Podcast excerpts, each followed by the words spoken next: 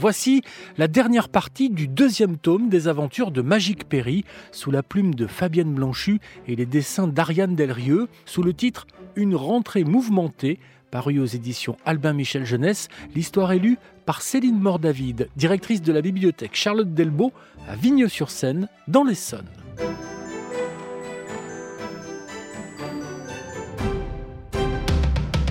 Les deux sœurs se toisent. Les sortilèges sont sur le point de fuser quand le coassement de crapaud qui signale l'arrivée d'un invité retentit. Quelqu'un patiente devant l'entrée. Squelette va ouvrir la porte. Des mots de malvenue sont échangés sur le seuil. Mauvais jour, Squelette. Vous n'avez pas changé, dit le visiteur. Malheur sur vous, maître Brégor, répond le majordome. On ne vous attendait pas avant demain. Je ne sais jamais si mes pattes supporteront un long trajet, alors je pars toujours en avance. Squelette comprend tout à fait. Il souffre lui-même des rotules. C'est lui, souffle Tatibès à l'adresse de Perry, qui se tient près d'elle. Je reconnais sa voix. Squelette et l'invité pénètrent dans le grand hall. Mais c'est un chien, murmure la jeune princesse, avec des lunettes. Enora s'approche de son ancien précepteur. Comment était votre voyage, maître? s'enquiert-elle. Épouvantable, à ne pas mettre une patte dehors. J'ai fait un détour par la serre de votre mère, mais elle n'y était pas. Effectivement, elle ne revient que demain après le mois des concours arachnéens. Toujours animée par sa passion? Toujours. Mais laissez-moi vous présenter ma fille, Perry, dit Enora en se retournant. Mais Perry et Tatibès ont disparu, l'une par une porte dérobée, l'autre en un claquement de doigts. Perry? appelle Enora. Perry Perry Adossé à la porte de sa chambre, Perry se bouche les oreilles. Hors de question qu'un chien, aussi savant soit-il, lui enseigne. Quoi d'ailleurs? À déterrer des truffes? À rapporter des pantoufles? À faire pipi en levant une patte? Évidemment, Perry pressent que son attitude va lui attirer une punition. Mais qu'importe. Elle s'empare de son blabla. Péri pour Bandelette Tu m'entends? Dans la chambre, sous le toit pyramidal de la maison familiale, l'appareil de Bandelette émet un signal. Je te reçois, Péri. Ça va au manoir? À toi. Un véritable conte de fées. Ma mère m'a pris un précepteur particulier. Et tu sais quoi? Il est déjà là. Bouze s'exclame Bandelette. À toi. Attends, tu ne sais pas le pire. Quand je dis particulier, c'est vraiment particulier. C'est un caniche royal qui va me donner des cours. Bandelette reste sans voix, tandis que Perry continue sa description. Il parle, porte des lunettes, et tout le monde, même Squelette, l'appelle maître. Tu en as discuté avec ta grand-mère? Négatif. Elle n'est pas encore rentrée. Fais-le aussitôt que possible, conseille Bandelette. Terminé. Perry le sait. Mamigale reste sa dernière chance. Il va falloir flairer la bonne opportunité pour la rallier à sa cause. Si tu veux être la première à parler à ta grand-mère, tu ferais bien de te réveiller et de rassembler tes idées. Elle ne va pas tarder à arriver. C'est avec ces mots que Faro tire Perry du sommeil tout en lui picorant gentiment le front. Perry se retourne en grommelant, s'étire et s'assoit dans son lit. Comment tu le sais? Ta mère ne me parle pas d'elle de bon matin. Déjà que ma journée va être gâchée. Perry repousse son édredon, saute au bas de son lit, se débarbouille et s'habille à l'aide de formules pour aller plus vite. Elle est en train de glisser une vieille baguette dans ses longs cheveux pour se coiffer quand la porte d'entrée du manoir s'ouvre au passage de la suprême. Depuis l'étage, Perry entend Squelette qui l'accueille. Suprême, il faut que vous sachiez. Pas maintenant, squelette. Je ne suis là pour personne et pas d'humeur. Bien, suprême. Perry et Faro se regardent. Mamigale a sa voix d'outre-tombe. Ce n'est pas bon signe. Elle ajoute Apporte-moi ma liqueur de venin de cretal, mon verre spécial en cristal et quelques biscuits moisis. Enfin, et surtout, ne dis à personne que je suis de retour. Je vais me reposer dans mon cabinet de curiosité. Assise sur la dernière marche de l'escalier, Perry n'a pas perdu une miette de la conversation. D'habitude, au retour de ses tournées, Mamigale brandit tous les trophées remportés par Chantal, sa migale. Mais là, visiblement, sur la pointe des pieds, la jeune sorcière rejoint Squelette qui s'affaire dans la cuisine. Il sursaute quand Perry pose sa main sur sa clavicule. Votre grand-mère ne va pas fort, murmure-t-il inquiet. J'ai entendu. Laisse-moi lui apporter le plateau. Elle ne veut voir personne, précise Squelette. Et moi, je dois absolument lui parler avant maman et son toutou. Squelette grince des dents.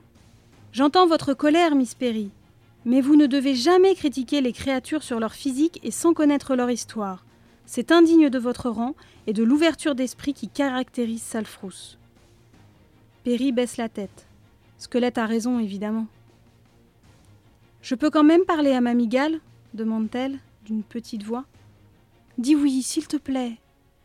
Le majordome, qui aime Perry plus que quiconque, accepte. Portant le plateau, Perry emprunte le petit couloir et frappe à la porte du cabinet de curiosité. Entre fait la voix de la suprême. C'est moi, mamie Gale. Tu crois que je ne sais pas que tu as espionné ma conversation avec Squelette?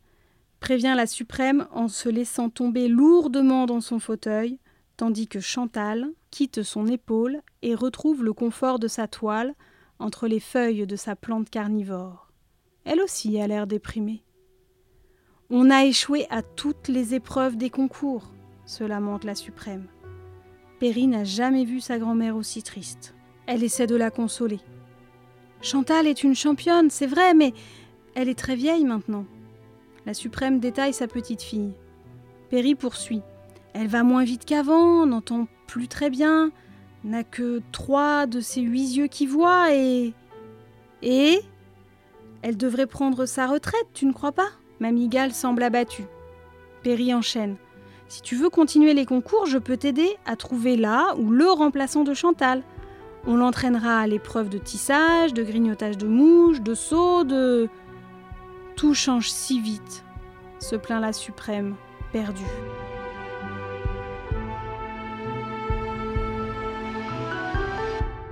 Habilement, Perry saisit l'occasion. Le monde évolue, c'est vrai, mais ce n'est pas si mal. D'ailleurs, euh, je dois te parler de... La suprême sourit pour la première fois depuis son retour. Elle connaît sa petite fille par cœur et attend de savoir comment la fillette va lui présenter sa requête. D'abord, Perry raconte sa stupéfaction quand elle a appris qu'elle n'irait plus à l'école. Elle enchaîne ensuite avec les disputes qui s'en sont suivies et l'arrivée du précepteur qu'elle a refusé de saluer. Elle conclut. Je comprends mieux dorénavant auprès de qui maman a appris à aboyer. Péri gronde Mamie. C'est vrai, quoi Elle grogne tout le temps Avant de juger à l'emporte-pièce, tu dois savoir plusieurs choses importantes au sujet de ton précepteur, explique la suprême. Perry croise les bras sur sa poitrine et écoute d'abord d'une oreille, puis attentivement. Maître Brégor est un animalus, un humain devenu animal. Car il n'a pas toujours été un chien. C'est ta mère qui l'a transformé sans faire exprès. Mais comment? demande Perry intrigué. On ne sait pas vraiment. Cela s'est passé pendant une leçon. Lorsqu'elle était petite, ta mère bégayait. Avec Papyra, on a supposé qu'Enora devait être en train de réciter une formule quand sa langue a fourché. J'imagine qu'elle a dit toutou au lieu de tout et bim Et personne, même pas toi, n'a réussi à lui faire reprendre son apparence d'avant? Non. Malgré mes potions de retour d'amnésie et mes sorts d'antan, Enora ne s'est jamais souvenue de ce qu'elle avait dit. Perry n'en revient pas, mais ne veut pas se laisser attendrir. Mamigal poursuit. Malgré cela, Brégor a accepté sans se plaindre sa condition et ma proposition, celle de continuer à enseigner à ma descendance. C'est un savant brillant. Perry prend son courage à deux mains. Je n'ai pas de problème avec l'idée d'avoir un précepteur particulier, et qu'il soit un chien, une girafe ou une licorne, m'importe peu, mais je voudrais continuer à aller en classe avec les autres. Je crois que c'est nécessaire. Mamigale marque sa surprise et encourage Perry à poursuivre son raisonnement. Toi, Mamigale, quand tu es devenue suprême, Il n'y avait quasi que des sorciers ici. C'était normal que ton enseignement te distingue des autres. Quand maman était petite, si les grimoires d'histoire ne mentent pas, beaucoup de singuliers sont arrivés et tu as accueilli des momies, des zombies, des bétamorphes et plein d'autres créatures. Maman, qui est un peu snob, les a ignorés et du coup, ils ne sont pas à l'aise avec elle. Aujourd'hui, les sorciers sont en minorité et je crois que, pour devenir une grande suprême, il est important de connaître celles et ceux sur qui j'exercerai mon autorité. Ils protégeront ma vie et défendront mieux Salfrous s'ils m'apprécient. C'est plus logique que magique, tu vois Mamigale boit une gorgée de liqueur de crotal. Attention, Perry, si je réalise ton souhait, cela veut dire que tu devras travailler deux fois plus, annonce la suprême en se levant, et me prouver, ainsi qu'à ta mère, par de bons résultats, que j'ai eu raison de prendre encore ta défense. Promis, jure l'héritière. Bien, je vais informer qui de droit de ces changements. Les deux sorcières se dévisagent.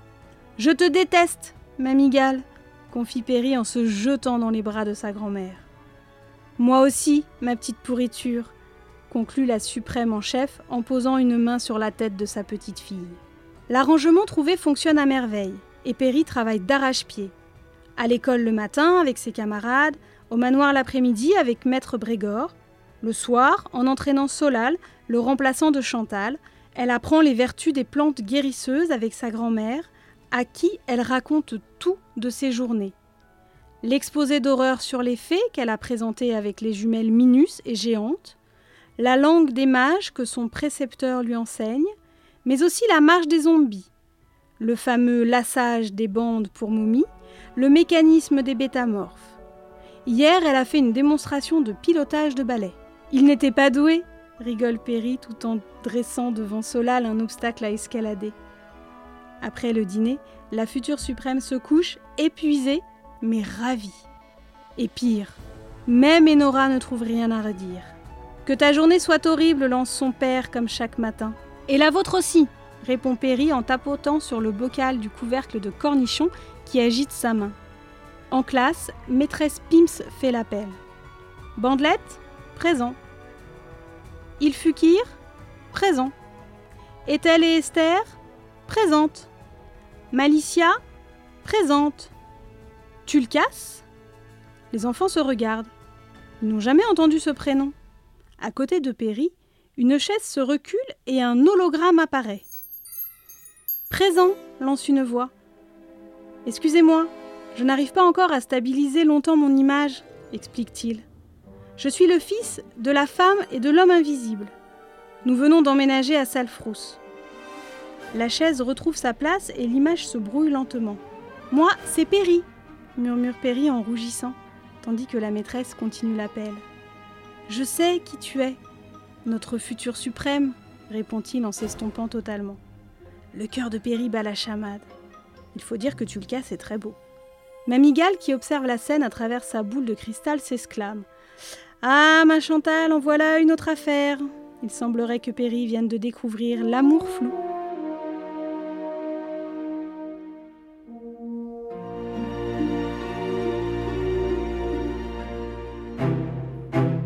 Ainsi se termine le tome 2 des aventures de Magique Perry, écrit par Fabienne Blanchu avec les illustrations d'Ariane Delrieux sous le titre Une rentrée mouvementée paru aux éditions Albin Michel Jeunesse. L'histoire est élue par Céline Mort-David, directrice de la bibliothèque Charlotte Delbo de Vigneux-sur-Seine dans l'Essonne.